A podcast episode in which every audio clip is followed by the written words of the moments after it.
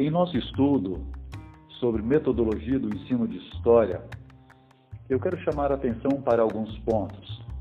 No primeiro momento, nós estudamos o que é história e vimos também sobre as três ideias divergentes sobre o significado da história. A história como área de conhecimento, a história fictícia, é, a história do processo vivido. No segundo momento, nós vimos para que serve a história. É, o que nos foi apresentado sobre o que é história já demonstra que a história é um conhecimento dinâmico e por, e por, e por isso precisa-se estar atualizando as informações, as opiniões e assim por diante.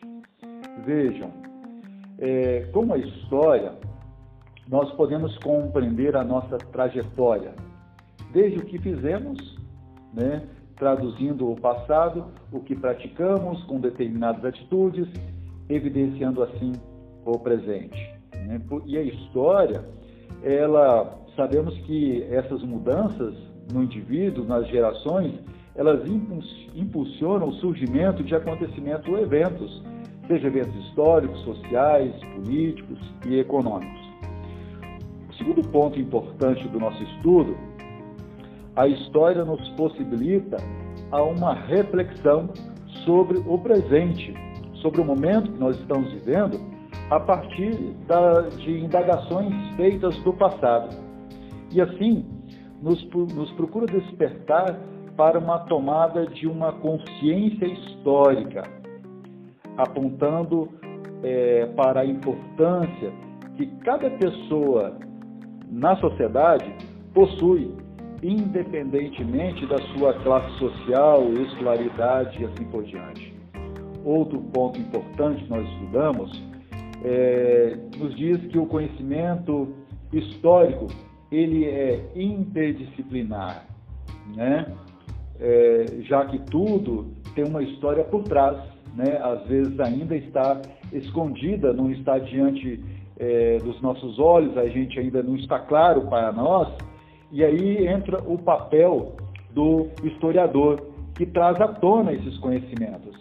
Então, é por meio então de diálogos com outras áreas do conhecimento, é, como a, a sociologia, a antropologia, a psicologia, a geografia, que a história é, delineia, traz essas dimensões é, humanas né, das inteiras, inteirações.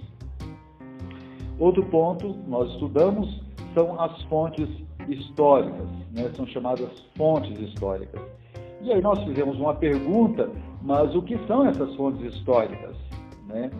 E aí nós a gente trouxe falando das, dos cinco períodos históricos, né, que foi a pré-história, a Idade Antiga, a Idade Média, a Idade Moderna e a Idade é, Contemporânea, que vai até, até os nossos dias. E falamos então o que foi a história antiga, né? a história antiga, ou, ou antiguidade, né? e, e a, a Idade Antiga, né? É, teve a divisão da história, que ela, esse período entre 4000 antes de Cristo até 476, é, é, a partir do final da história, da, da pré-história. Né? E vimos que o marco do início da história antiga é a invenção da escrita. Né? E o fim dela foi com o Império Romano no Ocidente devido às invasões dos povos, dos povos germânicos. Né?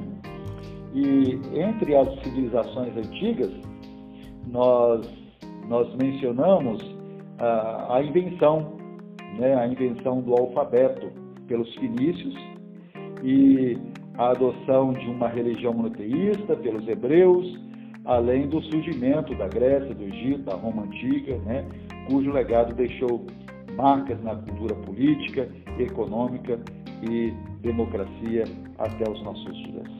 Isso é o que eu tinha a compartilhar com pontos importantes daquilo que nós estudamos até o momento.